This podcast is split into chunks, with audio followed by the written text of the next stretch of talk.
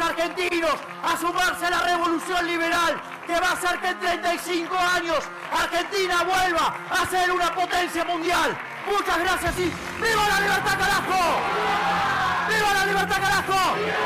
¡Viva la libertad, carajo! Dicen que si dudas, pierdes, y que si te ves perdiendo, acabas perdiendo. Eso al menos es algo que Milei parece que tuvo claro desde muy pronto. Porque si yo entro en la segunda vuelta, el próximo presidente argentino soy yo. Si paso el balotaje, en la segunda vuelta le gano a todos. Vale, en cierto modo, la grave crisis económica que atraviesa la Argentina ha sido toda una catapulta para sus aspiraciones políticas. Al fin y al cabo, hablamos primero de un tipo que es economista de profesión y segundo, de un economista que tiene un plan de cambio radical y que ha sabido, como nadie, señalar a quienes todos buscan, los grandes culpables del mal argentino. Las encuestas no dan lugar a la duda. Los argentinos están sedientos de cambio, de cambios radicales que sean de darle la vuelta al país como si fuera un calcetín. Hoy nos hemos puesto de pie para decirle basta al modelo de la decadencia. Hoy dimos el primer paso para la reconstrucción de la Argentina.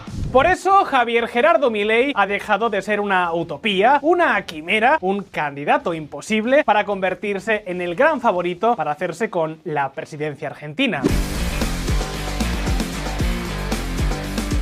En su carpeta está supuestamente el mayor programa de reformas económicas y políticas de toda la historia del país gaucho. Y es mucho decir en unas elecciones donde todo, absolutamente todo, gira en torno al dinero. Y también en torno a la propia figura de Javier Milei. ¿Queréis una prueba? Pues vosotros mismos. Masa contra Milei propone ajuste y devaluación, lo disfraza con la dolarización. Bullrich Melconian señaló que su plan económico está listo para desembarcar. Con referencias indirectas hacia Javier Milei, el economista aseguró que cuenta con un plan realista e implementable y que no representa un salto al vacío. ¿Qué os voy a contar? La dolarización ha marcado la agenda electoral como nunca antes. Hoy por hoy, esta promesa se ha convertido en el gran sueño del cambio. Que la desaparición definitiva del peso ayude a la Argentina a escapar de las tinieblas. Por supuesto, esa no es su única promesa de corte económico. Milei también ha prometido una drástica reducción del gasto público, muchas menos regulaciones y una agresiva liberalización comercial. Junto a la dolarización, estas tres ideas se han convertido en el gran comodín de un candidato al que ya muchos ven en la Casa Rosada. Puede resultar sorprendente visto desde fuera de la Argentina, pero hoy en el país gaucho el plan de Milei levanta tanta pasión y tantas controversias como si se tratara de un auténtico debate futbolístico entre hinchas del Boca y del River. Claro que en un país donde la inflación supera el 120%, lo raro es que el dinero, la economía y el futuro del peso no fueran los grandes temas del momento. ¿Qué importa todo lo demás si lo que está en juego es el pan que llevarse a la boca? Claro que de todo esto ya se ha hablado y mucho. Por eso la pregunta, la gran pregunta que nos hemos hecho es muy clara. ¿Qué hay realmente en la agenda de mi ley más allá de los grandes números y la economía? ¿Cuáles son sus planes, si es que los hay, en terrenos como las infraestructuras, la salud o la educación? ¿Cómo piensa abordar exactamente la transición política que conllevaría su enorme hoja de ruta? Al margen de lo económico, ¿Qué tanto se diferencia mi ley del resto de la oposición al peronismo? Pues todo esto y más lo vamos a ver a continuación. Arranquemos. Pero antes, un momento. ¿Te has parado a pensar en lo que te estás perdiendo por no usar Surfshark? Lo primero de todo y más importante es la seguridad en la red. Con Surfshark tu actividad online está fuertemente protegida,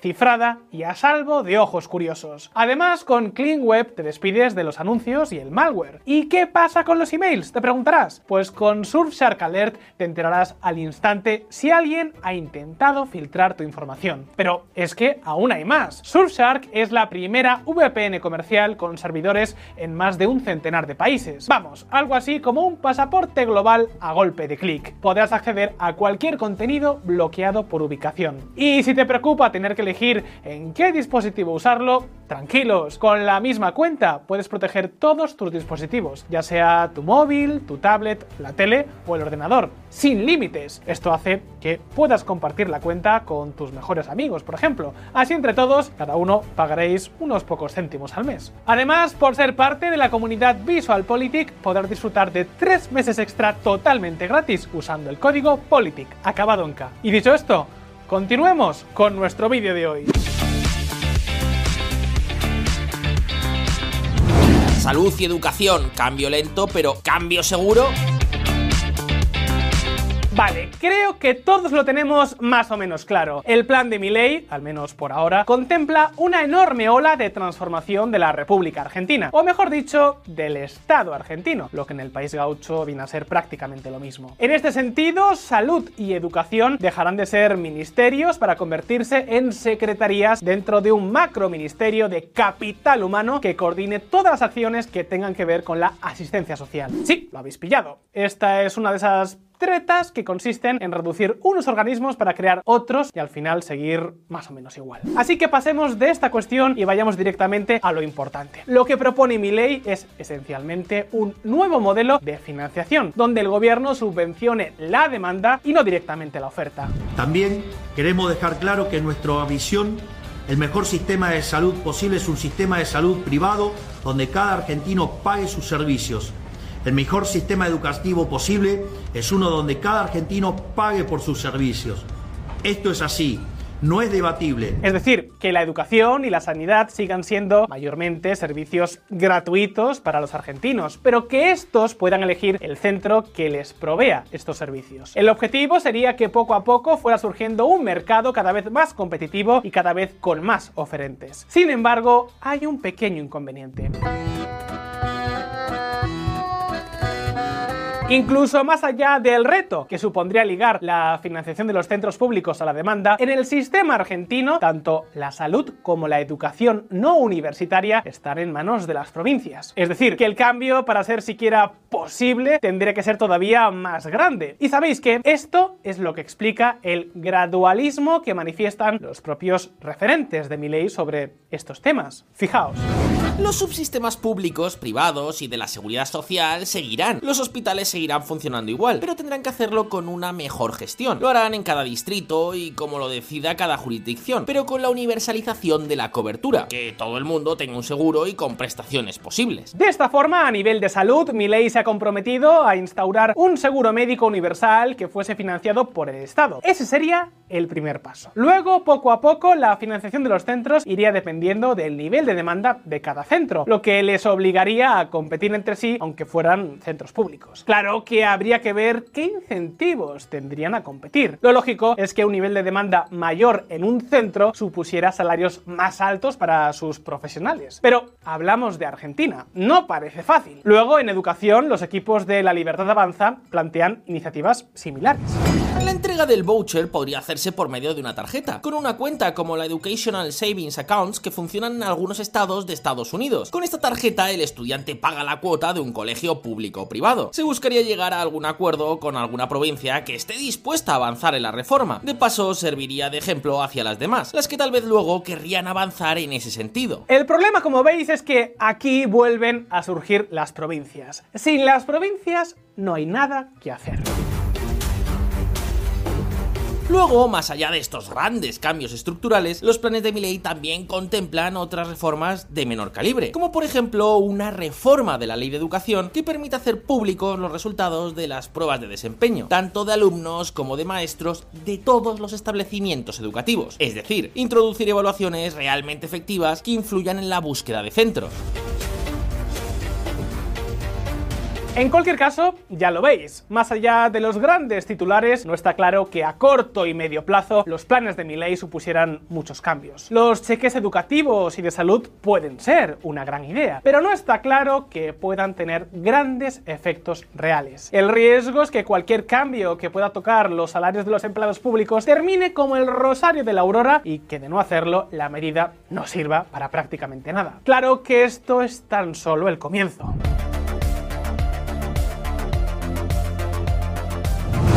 El debate de la seguridad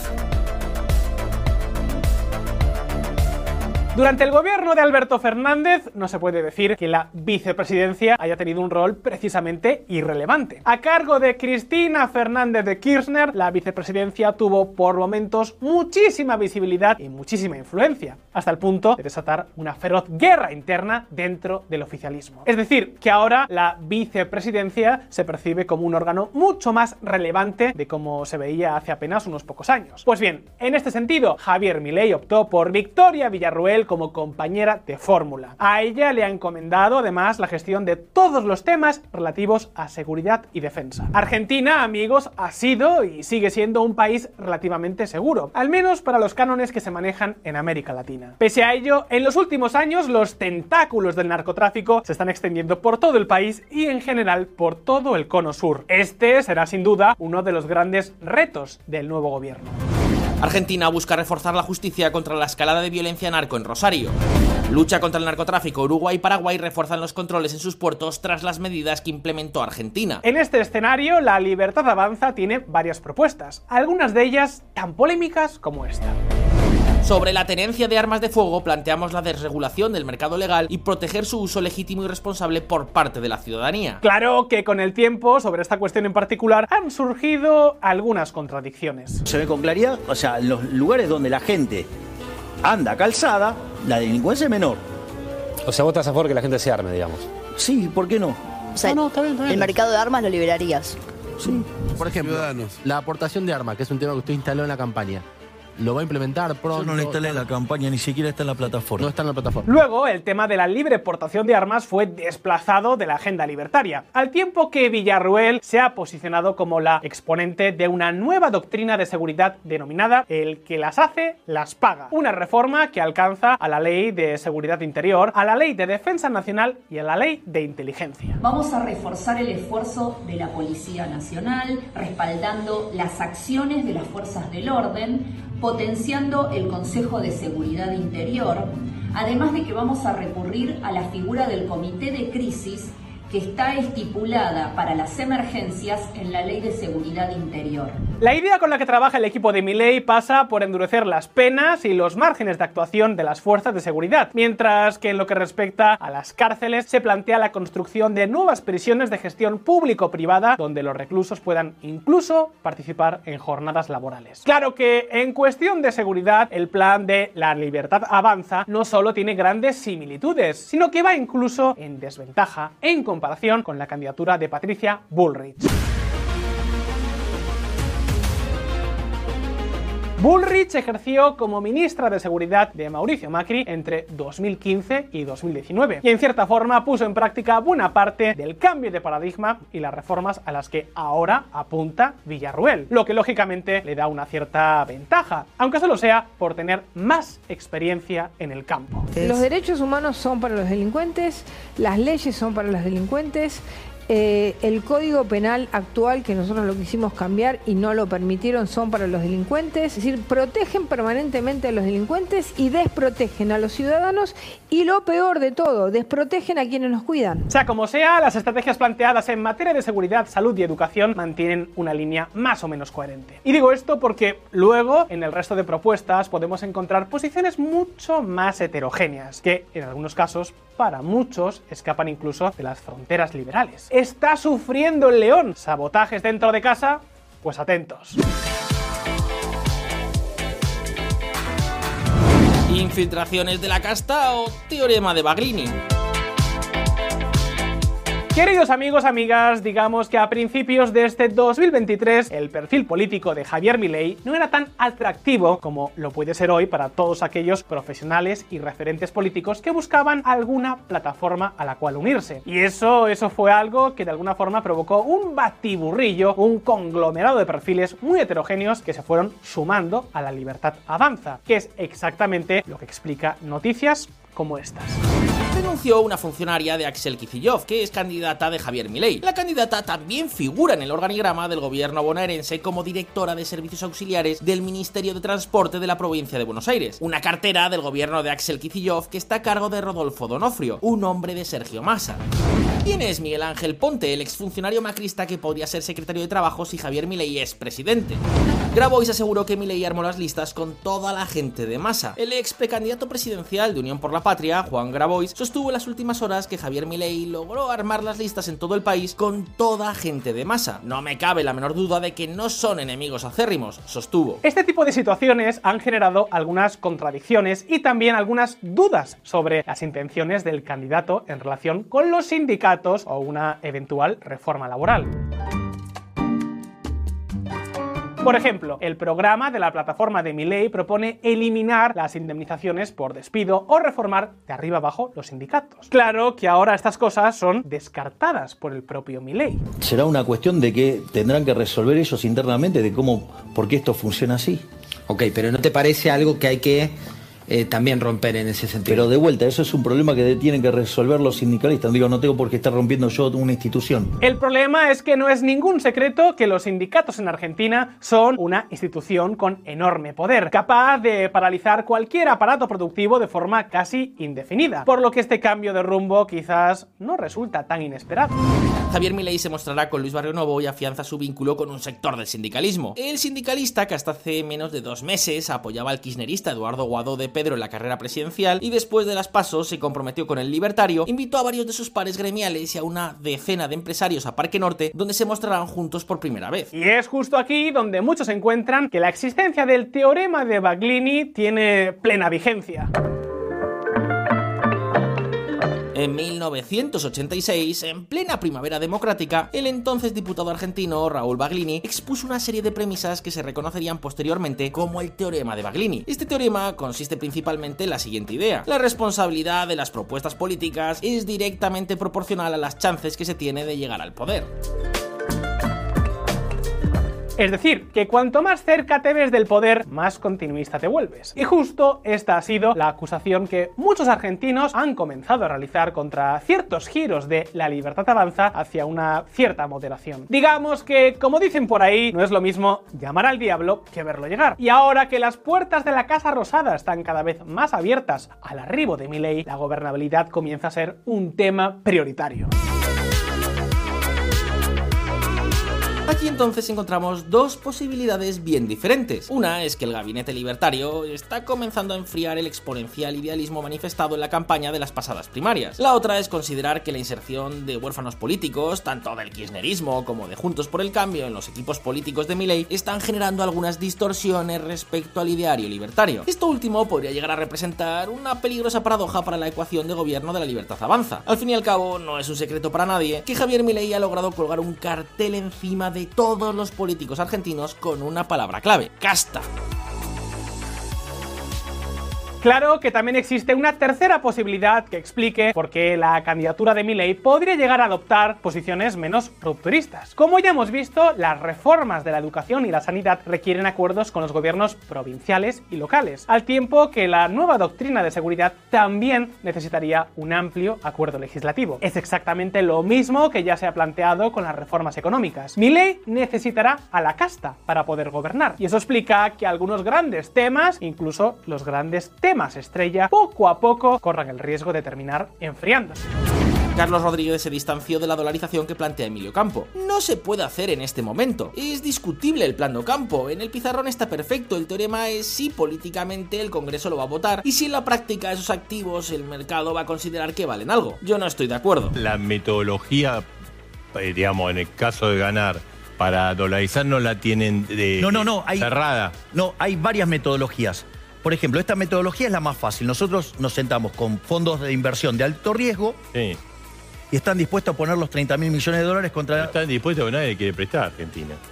Pero sígame el argumento. Sí, sí, sí. De momento, si podemos decir algo, es que la opinión pública argentina está partida en torno a Milei.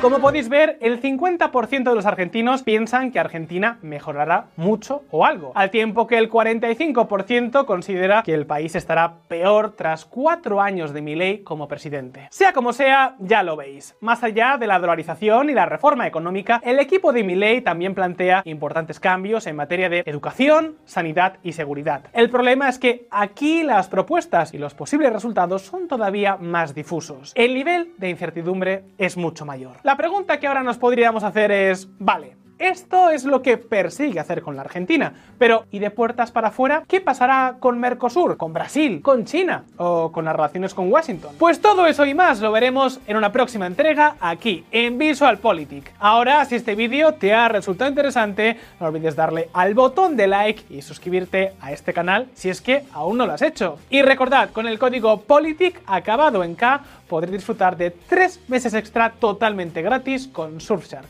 El link, como siempre, abajo en la descripción. Un saludo y hasta la próxima.